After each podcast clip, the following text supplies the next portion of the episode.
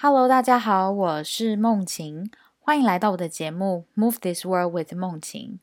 在这里，我会和你们分享能让我们 move the world 的人事物，会是鼓舞人心、值得我们学习的人，也有可能是健康养生、运动的知识尝试，也有可能是实用的书，甚至是好物推荐。那就跟着我一起用这些分享来 move the world，改变世界吧。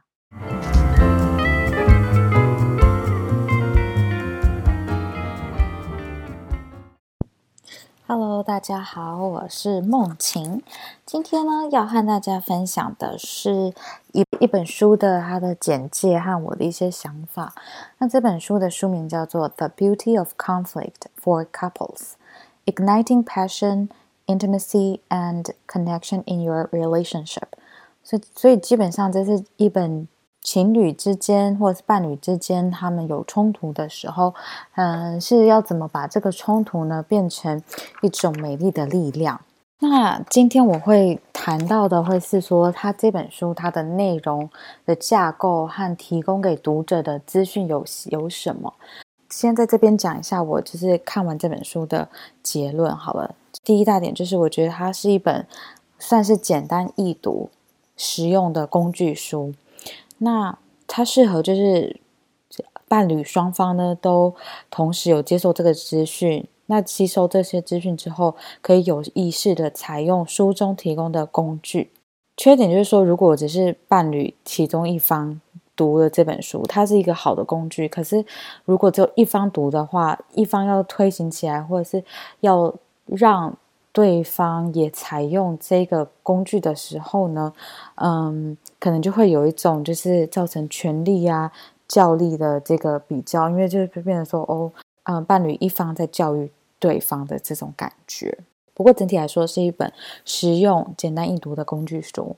那第二个呢，就是书中有很多。作者他们和其他伴侣在咨商、在学习的过程中呢的例子，那这些例子可以让读者更能了解所书中所提供的工具。那第三个就是书中一直强调的说，就是他们提供的这些方法不一定能保证说可以把伴侣所面对的问题可以解决，但。提供这些工具的目的呢，主要就是说要提升这个伴侣在面对冲突的过程之中，让彼此的关系可以更紧密，更增加在这一个关系之中持久经营的机会。那简单讲一下，为什么我会知道这本书？这本书的作者是 Chris Marie Campbell and Susan Clark，这两位呢，他们是人生伴侣，就他们是情侣，那他们也是就是。啊，business partner 这样一起在经营这个关于 conflict 的事业。然后他们除了就是出这本书是关于 conflict for couples，他也有 conflict for teams。那他们也除了做就是伴侣的咨询，他也做商业上啊、管理上啊、领导者的冲突的咨询。那我会得到这本书的原因是我听一个叫《Round This World》的 podcast，那它的主持人是 Nicole De Boon，他是一个前，他之前是一个职业的三铁运动选手。那这是一个他在他的那个这个 podcast 的第一百四十七集，podcast 的题目是 “Conflict is the key to happiness” with Chris Marie and Susan of Thrive。那大家有兴趣可以去听听看，在这个访谈之中，Chris Marie 和 Susan 讲到了他们成长过程，那他们怎么踏入这个 conflict counseling 的过程是很有趣的，我而且蛮呃 inspiring 的。那接下来呢，我想要讲说这本书它的架构和内容，那希望大家可以有所收获喽。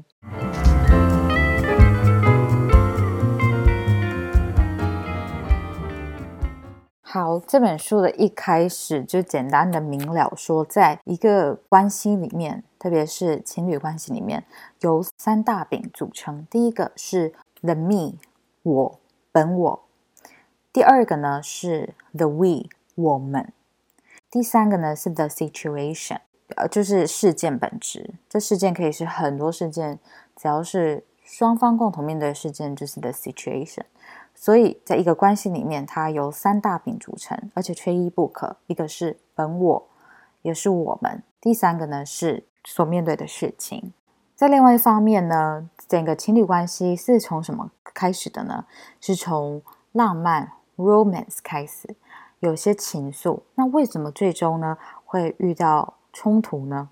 那作者他就把它做一个进程的演练，就是说，OK。当我们在谈恋爱的过程中呢，越来越了解彼此，那越来越了解彼此，为了想要可能满足本我这个部分呢，会是会对彼此呢施加一些控制的元素。那有一些事件出发生的时候呢，可能难免就会在意见相齐的过程中呢，去互相的指责，指责会说我是对的，你是错的，谁是对的，谁是错的，最后有了冲突。那冲突呢？通常比较负面的，呃，会是说直觉去反应它。直觉去反应有三大类型。那每一个人，你可能在你在阅读过程中，你可以了解说你自己是哪一类型。那三大类型有哪三大呢？第一大就是以我们为重的这个反应状况，叫 accommodator。他是说，当冲突发生的时候，伴侣的那一方呢，他如果就是对于 the we 这个我们这部分重视的比较多的话，他可能就会说，哦。抱歉，抱歉，我我我不想要造成我们关系之间的冲突，那他就退回去了。然后呢，他就赶快想办法，就修复这个冲突所造成的裂痕，然后回到 romance。那冲突过程中就会永远是一个解不开的环，因为在冲突之后他又退回自己，然后又想要好好修补关系。所以这是第一点，就是过于重视 the we 的部分的人，他会是一个 accommodator，就是迎合者。第二种人是 superstar。他是比较重视我我自己我我的表现，在冲突过程中，他可能就觉得说都是对方不懂，对方就是讲不听，对方就是怎样怎样怎样，由我来决定。可能是说他们的夫妻要投一起投资什么事情，这个 super star 他以本我为主的时候，他就觉得说我不需要过问对方说我到底要拿多少钱出来，他就直接没有告诉对方就做了这个决定。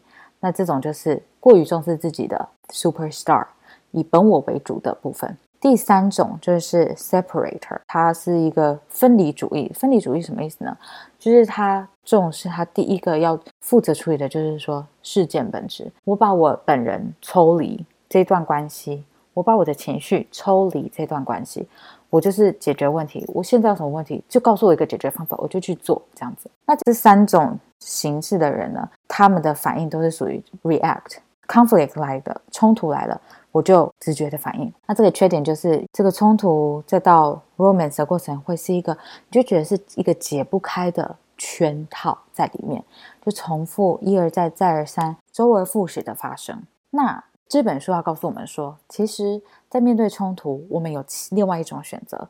我们可以去好好的回复，我们去 respond，respond to this conflict。这本书呢，最后就从这三个元素——本我的 me，还有我们，还有事件这三个部分呢，提供资源，告诉读者说我们怎么可以做。所以第一个我要分享的是 the me 的部分，它讲了些什么？the me 呢？第一个部分，他是讲说，每个人在面对冲突的时候，都会因为冲突啊、争吵过程中，让自己开始感受到压力、不安、焦躁。那第一个就是说，在这个压力之中呢，我们本我是要如何稳定下来？他给了三种方法。第一个就是深呼吸。他觉得说，啊，读者你可能觉得说，这种情况我怎么可能深呼吸？不过说，你就是试着看，就是可以吸气四秒。然后呢，停住，数个四秒，再吐气，数个四秒，重复做几次。第二个方法就是说，feel your feet and your seat，就是感受你的双脚和感受你坐在哪里，就让是 grounding，让你觉得说你是稳的。那如果说你是坐着的话，你就是感受一下，OK，你的屁股是坐在椅子上，你的身体的重量是有屁股在承接的感觉。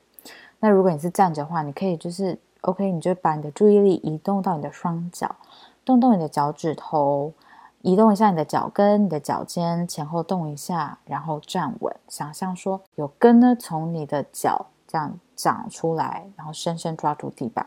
第三个方法就是试图和你所在的空间做连接。那这个呢，就是说你可以去开始注意你所在的环境，选一个目标物，定睛看它，看它是什么形状，看它是什么颜色。OK，然后再来重复一次，再来选另外一个目标，再来看说这个东西它是什么形状、什么颜色，距离我多远呢？就是说，这三个工具呢，是可以让我们在争吵的压力下呢，好好的稳住自己的情绪。那第二部分在本我的部分呢，他也教了一个说，我们要如何在情侣伴侣关系中呢，设立自己的界限。什么叫设立自己的界限呢？我设立界限不是说叫对方去改变，我说我界限在这，你不要踏入。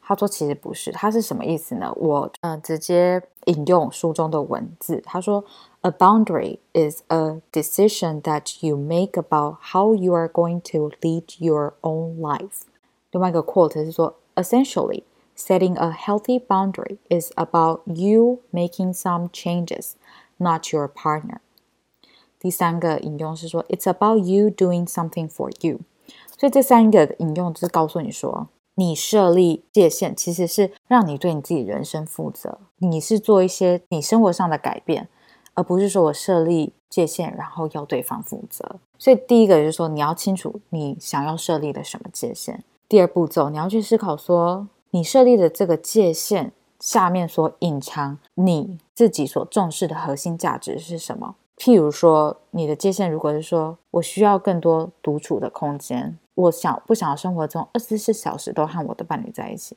那你就要去思考说，为什么独处对我这么重要？我重视的核心价值是什么？那可能这个人会觉得说，因为我重视创造力，创造力需要什么？创造力需要我独处的时候才有办法发生。所以你可以说，因为我重视创造力，所以我需要更多独处的时间。好，当你了解说你的界限在哪里，为什么你有？这个界限的需求，你的核心价值是什么的时候呢？你要把这个讯息呢，好好的沟通给你的伴侣听到，所以你必须要大声的说出来。那在这个说这个过程中，你不要说，你不要跨越我的界限，你不要怎样，不要从 you 这个发语词开始，你可以从 I 我，我想要更少的什么？我想要更少的做家事的时间。我不想要吃太多甜食，或者说我决定做什么决定，就是你希望的发语词是我，因为你记得我刚才所提到的，他强调说，当你在设立界限的时候，是以本我，我为了要做什么改变，我要为我的人生负责而立的界限，所以记得说你在沟通的时候，发语词要从我开始，最后。当我们就是把这个我们的界限告诉我们的伴侣的时候呢，你不要说你接受就是听我的，你就是好好接受我这个，就是不要强迫对方一定要吞下去你的要求。你可以问以询问的方式说，嗯，我提出这些要求，你觉得你可不可以接受呢？你可以 live with that 吗？你可以在生活中包容这个我的这个需求吗？而且你还可以告诉你的伴侣说，你不需要现在就回答，你可以思考一下，那我们再讨论。所以，与其说你必须接受我现在就是有这个立界限的需求，可以说你可以思考看看，那我们一起来讨论，这样就增加了就是说在沟通上呢更多尊重彼此的这个元素。好，这个就是本我的部分。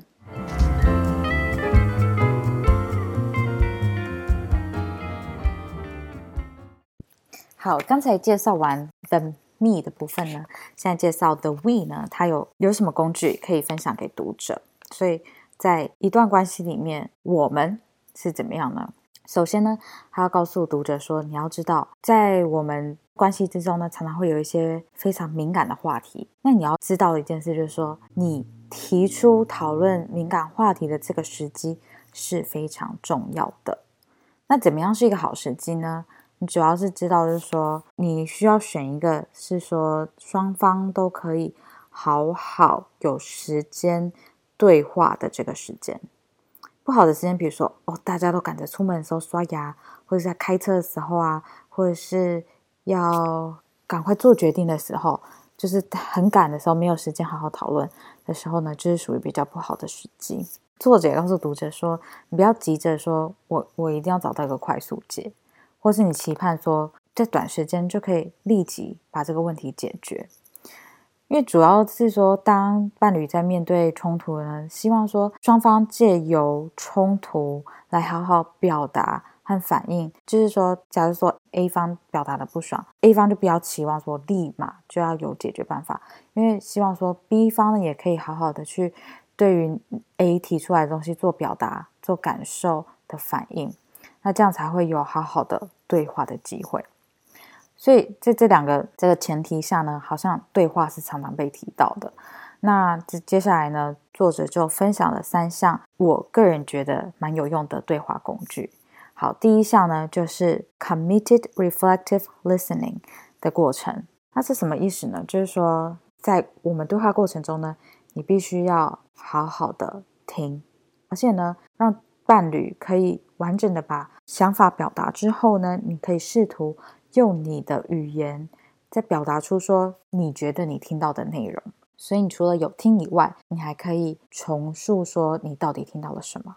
所以这是第一点，committed reflective listening，认真的听，而且要回馈的听。第二个工具呢是 check it out，check it out 是说你好好去。探索一下，探索什么呢？第一步骤你要探索的是，你想了解你自己在这个冲突的事件中呢，你自己在想什么？你要试图就是建立一个你和你自己联系的桥。那第二个呢，你要保持着好奇心去了解，说在这个冲突的角色中呢，你伴侣到底在想什么？所以也就是说，你要建立一座桥呢，去和你的那个伴侣做连接。那在这个 check it out 的过程中呢？你可能会展现说你的 vulnerability，你赤裸、比较容易受伤的那一面，但同时呢，你也保持着你的好奇心，然后来去分析为什么这很重要呢？因为呢，你想要就是说，在这个 check it out 的过程中呢，你要了解说你自己和对方他的对话目的是什么。那你们在这个讨论过程中呢，哪些是客观的数据？比如说，伴侣 A 每天都晚上十点才回家，这种是客观的数据。伴侣 B 可能就觉得说，伴侣 A 故意晚回家，伴侣 B 就觉得说，你这样让我在家里做了很多家事，这种。所以你要去分析什么是对话的目的，哪些是客观的资讯，还有哪些是你接收这些客观的资讯之后所诠释的。故事线还有你的感受，好，所以第二点的工具就是说，你要去 check it out，了解说到底在想什么，哪些是目的，哪些是数据，哪些是你的自己的诠释，哪些是你的感受。第三个工具叫做五五五，就是数字的五，five five five，five five five 呢是一个很实用的，我觉得是一个很实用的对话机制。它是说，先让双方一人各讲五分钟，那在这个讲话的五分钟呢，大家都要遵守时间。每个人的讲话五分钟的时候，对方是不可以有反应的。你不要去打断对方。所以第一个五分钟是 A 讲五分钟，第二个五分钟是 B 讲五分钟，第三个五分钟是说双方开始有一个对话。那大家的预期是说，十五分钟结束之后就不要再谈了，开始做自己的事情。那也不要有预期说这十五分钟一定可以把这个问题解决。那如果大家觉得说我们还需要再坐下来对话一次呢？可以再安排，比如说当天晚上或者是隔一天，我们再重复进行这个 five five five 的对话。好，这个就是 the we 的部分，它是简短的告诉你三项沟通工具，并告诉你说不需要急着说有解决，主要就是要有一个对话的过程。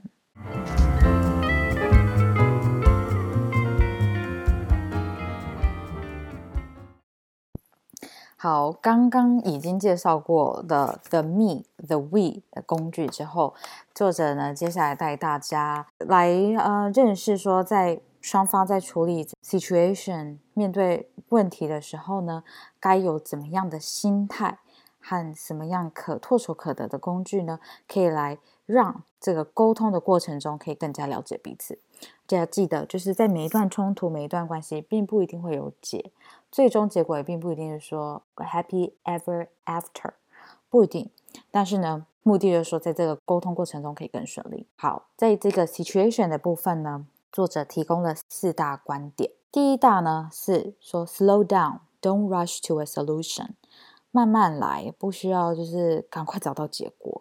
那这刚跟刚才的 we 有点类似。那作者又在强调了，就是说。不管是谁，我们在面对未知、悬在那里的冲突，会感到不舒服，所以要给自己还有对方时间，好好了解和吸收表面浮出来的问题，因为这很有可能它只是表面的问题。然后呢，记得使用，就是说。The we 刚才提到的三项沟通法，然后在这沟通过程中，好好把握 the me 提供到的原则，目的就是借这个良好的沟通过程中呢，能让彼此抽丝剥茧，来去了解到什么元素在造成这个表面问题下更深层的导火因子，那这样才能就是找到对的问题，做对症下药的解决和讨论。好，这是第一点，不需要急着。找到答案，你们必须呢好好去了解表面浮出的问题，以及背后隐藏真正的核心问题在哪。好，第二点呢，就是在这个面对问题的这个本质的时候，你要常常问自己说：Why is this so important to me？为什么这件事情，为什么我坚持的立场对我这么重要？那你这样就可以协协助发掘自己，说你真正想要探讨、你在意的议题是什么？就是比如说，他提书中有提到一个例子，就是老婆就觉得说家里绝对不能用枪，老公就觉得说家里要有备枪。那这时候对话过程中，老婆就要去理解说，为什么为什么不用枪对我来说是重要的？好，然后第三点就是问对方，就说 Why is this so important for you？因为你这样子可以鼓励。伴侣呢，更深入的来说明自己的需求，自己有哪些核心价值，希望对方重视和尊重。那第四个核心的这个工具呢，是 acknowledge rather than apologizing。他说，在面对冲突的时候，承认有冲突所在，而不要急着就是赶快抱歉，赶快下承诺。